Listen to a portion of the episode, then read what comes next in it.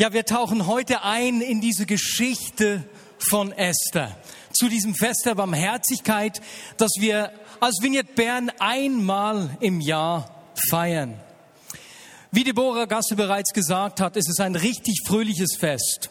Und dieses Jahr feiern wir es zum ersten Mal auch mit dem afrikanischen Teil unserer Familie und das freut mich ganz besonders. Chers amis de la Vigne, je me réjouis que vous êtes ici dans ce culte et que nous pouvons célébrer cette fête comme famille. C'est vraiment spécial pour moi. Merci beaucoup que vous êtes ici.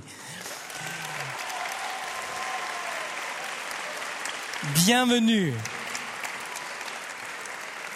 Et si vous n'avez pas encore d'écouteurs, il y a d'écouteurs là-bas. Euh, et puis la prédication euh, est traduite en français aussi. Parce que moi, je vais parler allemand maintenant. Hein? Ah, ich bin so froh, darf ich Deutsch sprechen. Ich heiße natürlich auch alle Schweizerdeutsch sprechenden Gäste hier herzlich willkommen und auch alle Podcast-Hörer, die von zu Hause her mit dabei sind. An diesem Fest der Barmherzigkeit feiern wir eigentlich die Barmherzigkeit Gottes. Wir feiern, dass Gott sich uns Menschen zuwendet. Wir feiern Gott, der eingreift. Und wir antworten auf seine Barmherzigkeit und sagen, so wie du deine Augen nicht vor unserer Not verschlossen hast und verschließt, so verschließen wir sie nicht vor der Not von Menschen, denen wir begegnen. Wir geben Menschen eine Stimme, die sonst nicht gehört werden. Wir machen dein Eingreifen für andere Menschen zugänglich und sichtbar. Und das ist auch der Grund, weswegen wir an diesem Fest der Barmherzigkeit die verschiedensten Gerechtigkeits- und Barmherzigkeitsprojekte sichtbar machen, in denen sich Menschen aus der Vignette Bern engagieren, in Form von gelebter Solidarität, Barmherzigkeit und Gerechtigkeit. Und wir segnen diese Menschen. Und das ist der Sonntag, an dem wir sie auch feiern und ihnen danken, dass sie dieser gelebten Barmherzigkeit auf diese Art und Weise auch ein Gesicht geben und ich freue mich später dann auch noch für euch zu beten. Und genau diese Zuwendung Gottes, die wir am Fest der Barmherzigkeit miteinander feiern, wird im Purimfest auch sichtbar.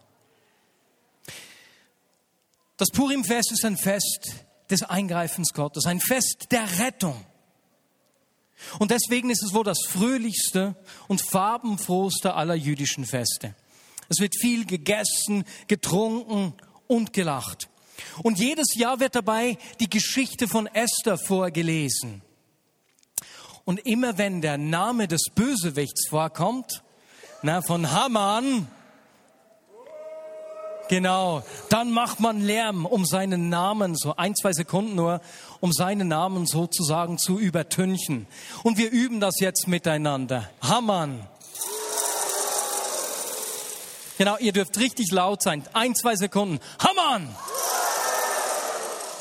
Einige Zeit später, Hauptkönig Xerxes Hamann, einen Nachkommen von Agag zum ersten Minister. Alle königlichen Beamten in der Torhalle des Palastbezirkes knieten vor Hamann, super nieder und so weiter und so fort. Ihr habt das verstanden.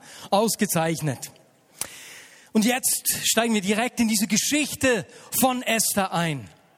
Sie spielt sich in Susa, der Hauptstadt des Persischen Reiches im Südwesten des heutigen Iran ab. Xerxes der Große ist König über 127 Provinzen, die sich über die ganze bekannte Welt vom Indus bis hin zum Nil erstreckt. Xerxes trägt auch den Titel Pharao von Ägypten. Sein altpersischer Name bedeutet Herrscher über Helden. Man sieht ein großer König. Dieser König stellt seine Macht und seinen Einfluss in einem 180 Tage lang dauernden rauschenden Fest zur Schau. Alle seine Fürsten und Würdenträger feiern mit ihm. Nach 180 Tagen des Feierns gibt er ein siebentägiges Fest für alle, für die Bevölkerung in Susa. Das heißt, auch alle normalen Bürger dürfen dort mitfeiern während diesen sieben Tagen. Bestimmt ist auch Haman darunter. Auch wenn er hier in der Geschichte eigentlich noch nicht auftauchen würde. Haman. Einfach nur so zur Freude. Ne? So ein bisschen mehr Lautstärke. Hamann. Super. Als Xerxes auf dem Höhenpunkt dieser dekadenten Feierlichkeit und bestimmt nicht mehr ganz nüchtern seine Frau Vashti präsentieren will, geschieht das Unerwartete. Vashti weigert sich. Sie will nicht von einer Horde gröhlender, halb oder ganz besoffener Menschen begafft oder womöglich gar betatscht werden. Das Fest endet in einem Desaster für den König.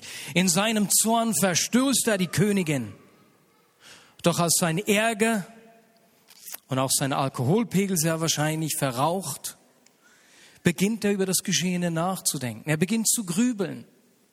Die Diener sehen ihm das an und sie schlagen ihm schnell vor, in einer Art Misswahl eine neue Königin zu suchen. Das tun sie dann auch. Dabei schenkt Gott Esther die Gunst des Haremswächters und später auch des Königs. Ausgerechnet Esther, eine Fremde, eine Weise, die bei ihrem Cousin Mordechai lebt, wird die neue Königin. Und noch ahnt niemand, dass Gott sein Volk durch diese Frau retten will. Denn nun tritt Haman in der Geschichte auf. Haman ist nicht irgendwer. Von allen Völkern, die Israel feindlich gesinnt waren, waren die Amalekiter die schlimmsten. Als das Volk Israel aus Ägypten auszog, haben sie völlig grundlos die erschöpfte Nachhut überfallen. Frauen, Kinder und Greise. Haman ist ein Nachfahre dieser Amalekiter. Und er wird nun der oberste Minister von Xerxes. Als Haman es wird immer leiser, ne? Ich brauche ein bisschen mehr Lautstärke hier. Als Haman Super. Verlangt, dass sich alle, jetzt ist gut, dass alle Untertanen sich vor ihm niederwerfen sollen, nimmt das Verhängnis seinen Lauf. Mordechai, der gottesfürchtige Jude, gehorcht dem Befehl nicht. Er wirft sich vor niemandem nieder. Diese Kränkung macht Haman so wütend, dass nicht nur Mordechai, sondern das ganze jüdische, jüdische Volk für die erlittene Schmähung büßen soll. Er wirft das Los, genannt Pur, eben Purim, daher kommt der Name des Festes, um den Tag zu bestimmen, an dem im ganzen persischen Reich alle Juden ausgeplündert und ermordet werden sollen. Dafür braucht Haman natürlich das Einverständnis des Königs. Deswegen verspricht der Xerxes einen hohen Geldbetrag und verleumdet die Juden. König, da ist ein Volk, das zerstreut und abgesondert lebt. Sie halten sich nicht an deine Gebote, König Xerxes. Sie integrieren sich nicht. Lass sie nicht ungestraft davon kommen. Der König lässt sich von Hammern um den Finger wickeln und unterschreibt das Gesetz, dass alle Juden am ausgelosten Tag verfolgt, umgebracht und ausgeraubt werden dürfen. Schnellboten eilen los, um diesen Erlass in allen Teilen des Reiches zu verkünden. Das war's. Alle Juden im ganzen persischen Reich sind Haman und seinem zerstörerischen Zorn ausgeliefert. hilflos, ausgeliefert. Dieses Gefühl erleben auch heute immer noch viele Menschen. Ich habe vor dem Gottesdienst bei den Ständen mit, mit, einigen Personen gesprochen, die sich engagieren und habe da nur zwei, drei kurze Geschichten gehört, wie Menschen dieses ausgeliefert und hilflos sein heute noch erleben. Pia hat mir erzählt aus Indien, wie da ein Bettler am Boden liegt und wie Menschen, die an ihm vorbeigegangen sind, ihn mit Lauge oder Säure übergossen haben. Hilflos ausgeliefert. Oder wenn wir an den Menschenhandel denken, den Tisch vom Menschenhandel. Gestern hat eine Party im Kornhaus stattgefunden, wo äh, einige Menschen aus der Vignette Bern auch das Thema Menschenhandel aufgebracht und zum Thema gemacht haben. Niemals hat es so viele Sklaven gegeben wie heute. Hilflos, ausgeliefert. Nicht einfach nur eine Tatsache in der Geschichte von Esther. Aber genauso hier unter uns. Mir fallen auch Menschen unter uns ein, die an irgendeiner Form leiden, sei es finanziell herausgefordert, ausgeliefert, anderen Menschen, die sich lustig machen wegen ihres Glaubens oder aus sonst irgendwelchen Gründen, ausgeliefert sind, Menschen, die einsam sind, nicht mehr weiter wissen. Oder ich habe mit jemandem gesprochen, eine Mutter, die einfach nicht mehr schlafen kann, weil die Kinder in der Nacht kommen, dann wird man dünnhäutiger. Und wenn man dann dünnhäutiger ist und reagiert, kann man schnell mal ein schlechtes Gewissen haben, weil man reagiert hat. Und irgendwie ist man dieser Situation hilflos ausgeliefert. Und viele Menschen fragen sich heute, auch hier unter uns in der Schweiz, in so einer Situation, wo ist denn Gott? Wo bleibt Gott in dieser Situation? Und genau die gleiche Frage kann uns hier in der Geschichte von Esther auch entgegenkommen. Denn das Buch von Esther ist das einzige Buch im Alten Testament, in dem Gott nicht namentlich erwähnt wird.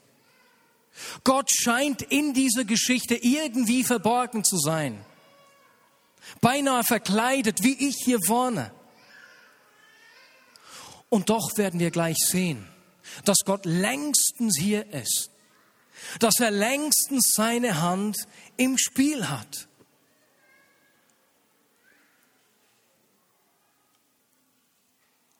Der Erlass von Haman geht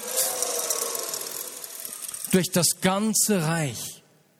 Als Mordechai von Hamans Unterfangen erfährt, zerreißt er seine Kleider. Er kleidet sich in Sack und Asche und läuft laut klagend durch die Stadt. Mordechai verhält sich so auffällig, dass sogar Königin Esther im Palast davon hört. Natürlich darf er in dieser Kleidung nicht in den Palast reingehen. Deswegen lässt er den Plan Hamans durch einen Diener an Esther weiterleiten. Er fordert Esther auf, ihre Stellung zu nutzen, um das Volk zu retten. Er sagt zu ihr, oder lässt ihr sagen, glaub nicht, dass du als einzige von allen Juden mit dem Leben davon kommst, weil du im königlichen Palast wohnst. Wenn du in dieser Lage wirklich schweigst, wird den Juden von anderer Seite Befreiung und Rettung zuteil werden. Du und deine Verwandten aber werdet umkommen. Und wer weiß, ob du nicht für eine Situation wie diese zur Königin wurdest. Hörst du in den Worten von Mordechai auch schon, wie er in dieser Not von Befreiung und von Rettung spricht?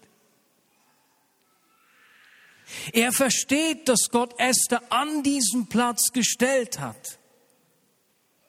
Er versteht, dass Gott dir Gunst geschenkt hat, weil er durch sie sein Volk retten will. Und dadurch ist Esther ein wunderschönes Symbol für die Gemeinde Jesu. Denn Gott macht seinen Erlösungsplan durch seine Gemeinde sichtbar, durch dich und durch mich. Er ist verborgen, sozusagen hinter Esther, versteckt in dir und in mir. Esther weiß, dass es für sie lebensgefährlich ist, unaufgefordert vor dem König zu erscheinen. Aus diesem Grund bittet sie Mordechai, alle Juden in Susa zu sammeln und drei Tage für sie zu fasten und zu beten. Sie ist entschlossen, das Risiko auf sich zu nehmen. Esther, die dem König bis zu diesem Zeitpunkt noch nicht mal ihre Identität offenbart hat, der König weiß nicht, dass sie eine Jüdin ist. Sie nimmt allen Mut zusammen und geht zum König. Ganz ähnlich wie die Leprakranken in der Predigt vom letzten Sonntag, die könnt ihr euch auf Podcast anhören, sagt sie, wenn ich umkomme, dann komme ich halt um. Aber ich gehe zum König. Sie nähert sich dem König in königlicher Kleidung. Immer wieder blickt sie bange auf das königliche Zepter. Denn nur wenn der König es ausstreckt, ihr entgegenhält, ist sie gerettet. Und auch hier schenkt Gott ihr wieder Gunst. Und der König fragt sie, was willst du, Königin Esther? Was hast du für einen Wunsch? Ich erfülle ihn dir, und wenn es die Hälfte meines Reiches ist. Wow, du kannst dir alles wünschen, Esther.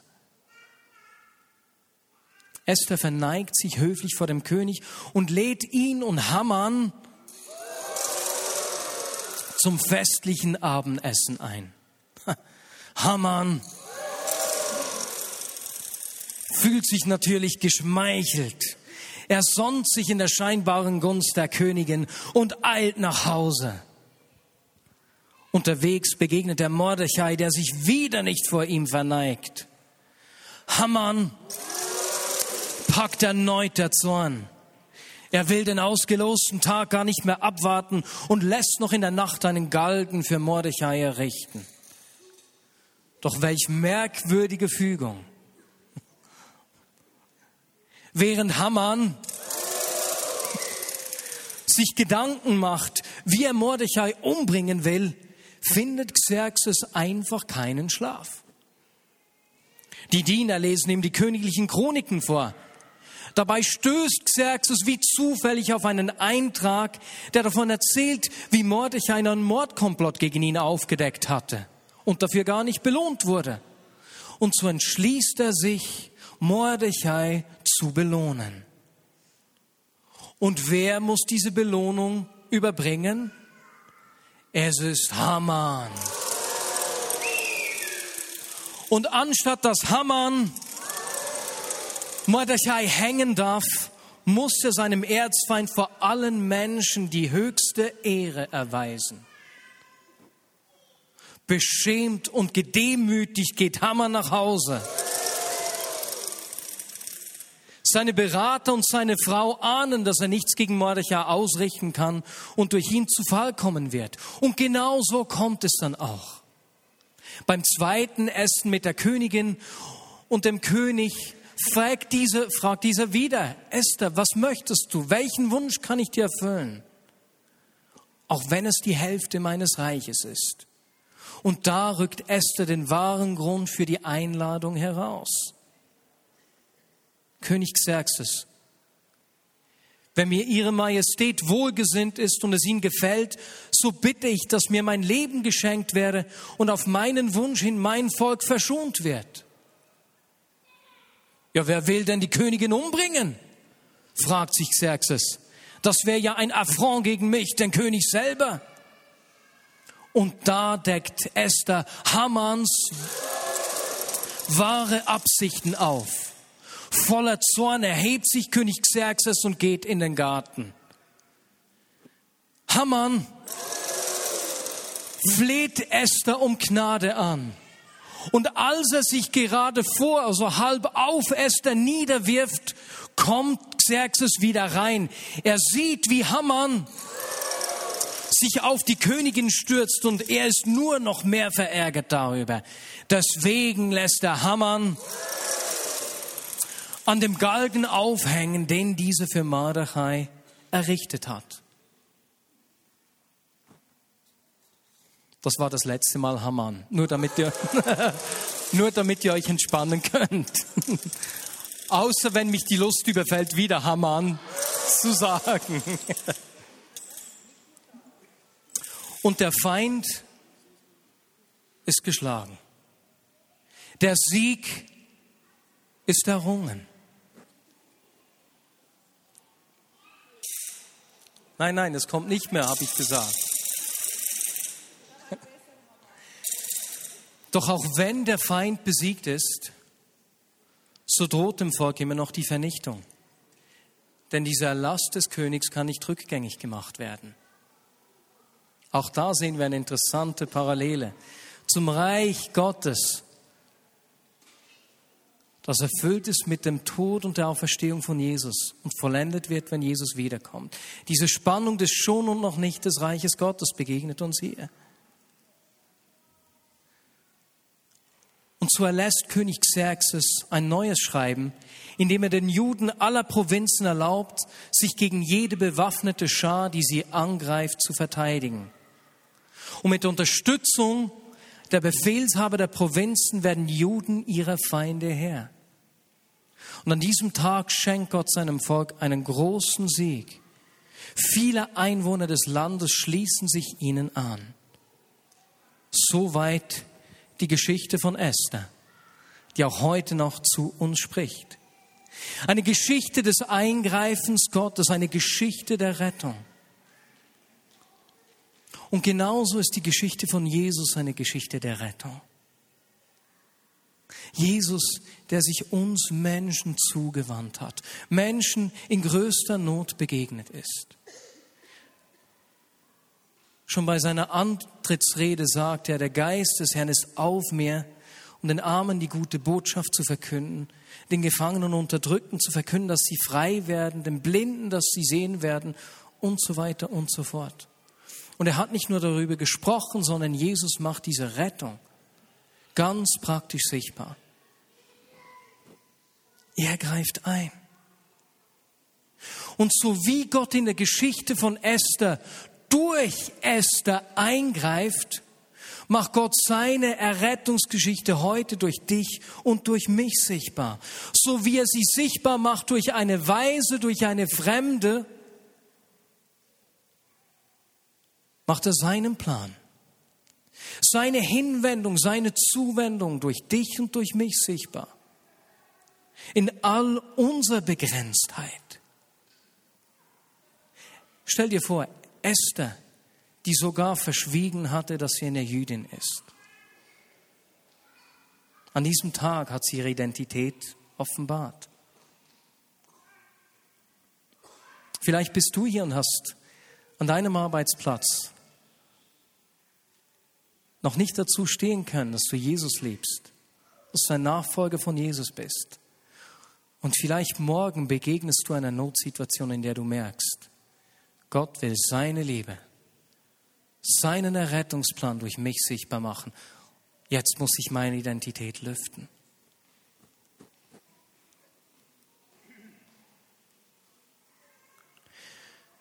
Und so wie es hier in dieser Geschichte von Esther diesen Erlass gab, der nicht mehr rückgängig gemacht werden konnte, gibt es auch im Leben von Menschen, denen wir begegnen, auch in unserem eigenen Leben manchmal, solche Dinge, die wir nicht zudecken können, die wir nicht wegreden können, Sorgen und Nöte, Herausforderungen, die ans Lebendige gehen. Aber wie Gott hier in der Geschichte von Esther dennoch eingegriffen hat. Dennoch Rettung geschenkt hat. Und den Tag der Not und der Zerstörung zum Tag des Sieges gewandelt hat, so wendet Gott auch heute noch Lebenssituationen. Und dafür werden jetzt gleich beten. Denn wir feiern heute das Fest der Barmherzigkeit, das Fest der Zuwendung Gottes, das Fest der Rettung Gottes. Und es gibt in dieser Geschichte verschiedene Personen, in denen du dich wiederfinden kannst. Wir alle können uns in der Geschichte von Esther, in der Person von Esther wiederfinden. Wie gesagt, Gott macht seine Rettung durch dich und durch mich sichtbar. Wir sind Hoffnungsträger, Überbringer seiner guten Pläne. Vielleicht bist du aber auch in einer Lebenssituation, in der du dich mit dem ganzen Volk am besten identifizierst herausgefordert und du brauchst in irgendeiner Form, in der du von Not, Hilflosigkeit, Krankheit, Bedrängung irgendwie gepeinigt bist, das Eingreifen Gottes. Und wir werden gleich für dich auch beten. Vielleicht findest du dich in der Person von Haman wieder und du merkst, stimmt, hatte ich ganz vergessen. und du merkst, dass du Vergebung brauchst, wo du zum Übeltäter geworden bist an Menschen um dich herum. Und dann werden wir auch für dich um Vergebung beten. Vielleicht hörst du auch zum ersten Mal überhaupt von diesem Rettungsplan Gottes. Und wie die Menschen, von denen wir gehört haben, die sich am Ende in großer Zahl dem Volk angeschlossen haben, bist du hier und sagst, hey, eigentlich möchte ich mich diesem Jesus auch anschließen, diesen Nachfolgern von Jesus. Und dann möchten wir auch für dich beten. Aber zuerst, mein erstes Gebet gilt uns allen und deswegen bitte ich euch jetzt einfach mal aufzustehen. Und ich werde für die Esther in uns beten.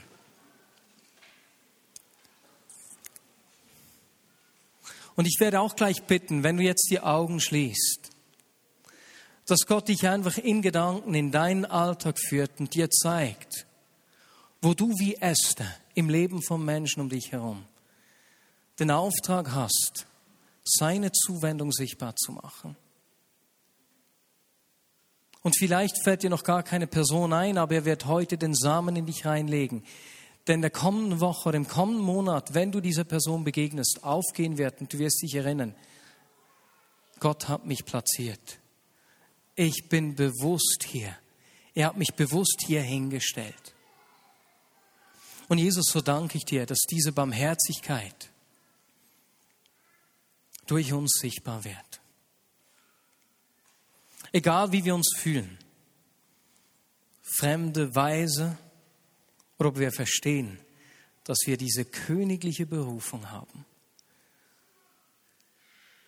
Jesus, zeige du uns, in welche Leben du uns hineingestellt hast, um deine Hoffnung, deine Rettung, deine Barmherzigkeit sichtbar zu machen. Heiliger Geist, mehr von dir. Sehe diesen Samen der Rettung jetzt in uns hinein. und schenk uns gleichzeitig den Mut, wie ihn Esther hatte. Wenn ich umkomme, so komme ich halt um. Oder wie Martin Benz letzte Woche gesagt hat, das Schlimmste, was uns geschehen kann, ist, dass jemand sagt, danke, aber nein. Schenk uns diesen Mut. Und schenk uns diese Zuversicht, dass du durch uns deine Lösung, deine Möglichkeiten noch sichtbar machst.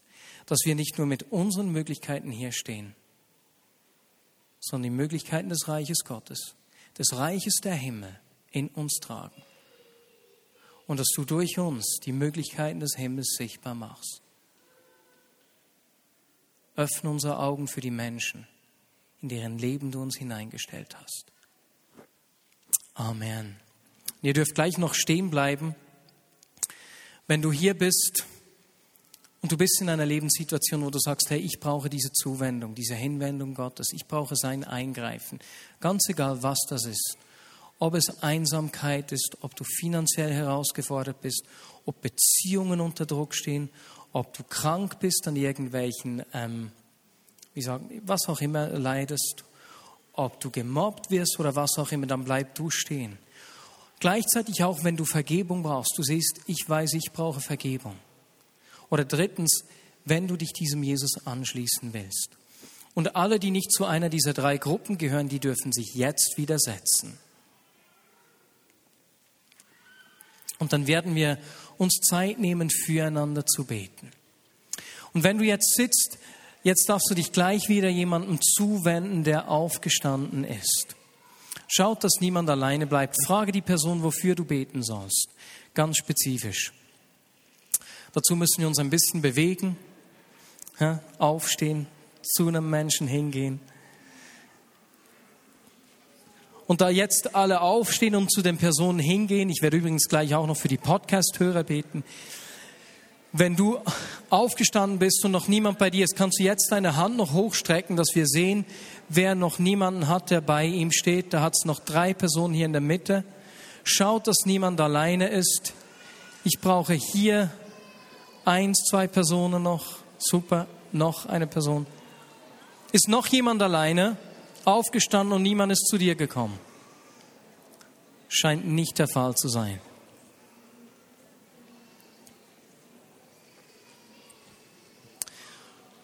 Und während wir hier im Gottesdienst beten, wenn du sitzt, bete einfach mit. Du kannst für die Podcast-Hörer beten, die sich jetzt nicht äußern können, indem sie aufstehen. Wir beten für jeden, der zu Hause mithört.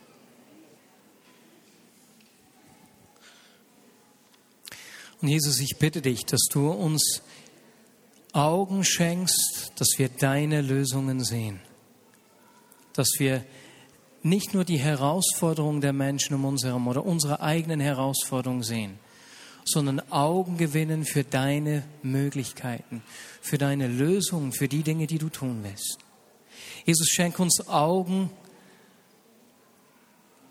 so dass wir den Kopf im Himmel haben und deine Möglichkeit sehen und gleichzeitig mit beiden Beinen auf der Erde verankert sind und so sozusagen zur Brücke werden oder zur Leiter, die deine Möglichkeiten hier auf Erde sichtbar macht. Und so spreche ich jedem, der aufgestanden ist, weil er Vergebung braucht und der das ausgesprochen hat, diesem Gebet, Vergebung zu. Wenn Menschen hier sind, die ihr Leben dir anvertraut haben, Jesus, heiße ich sie ganz herzlich in deiner Familie willkommen. Und allen anderen spreche ich die Zuwendung Gottes und die Lösung Gottes in ihre Situation hinein zu. Amen.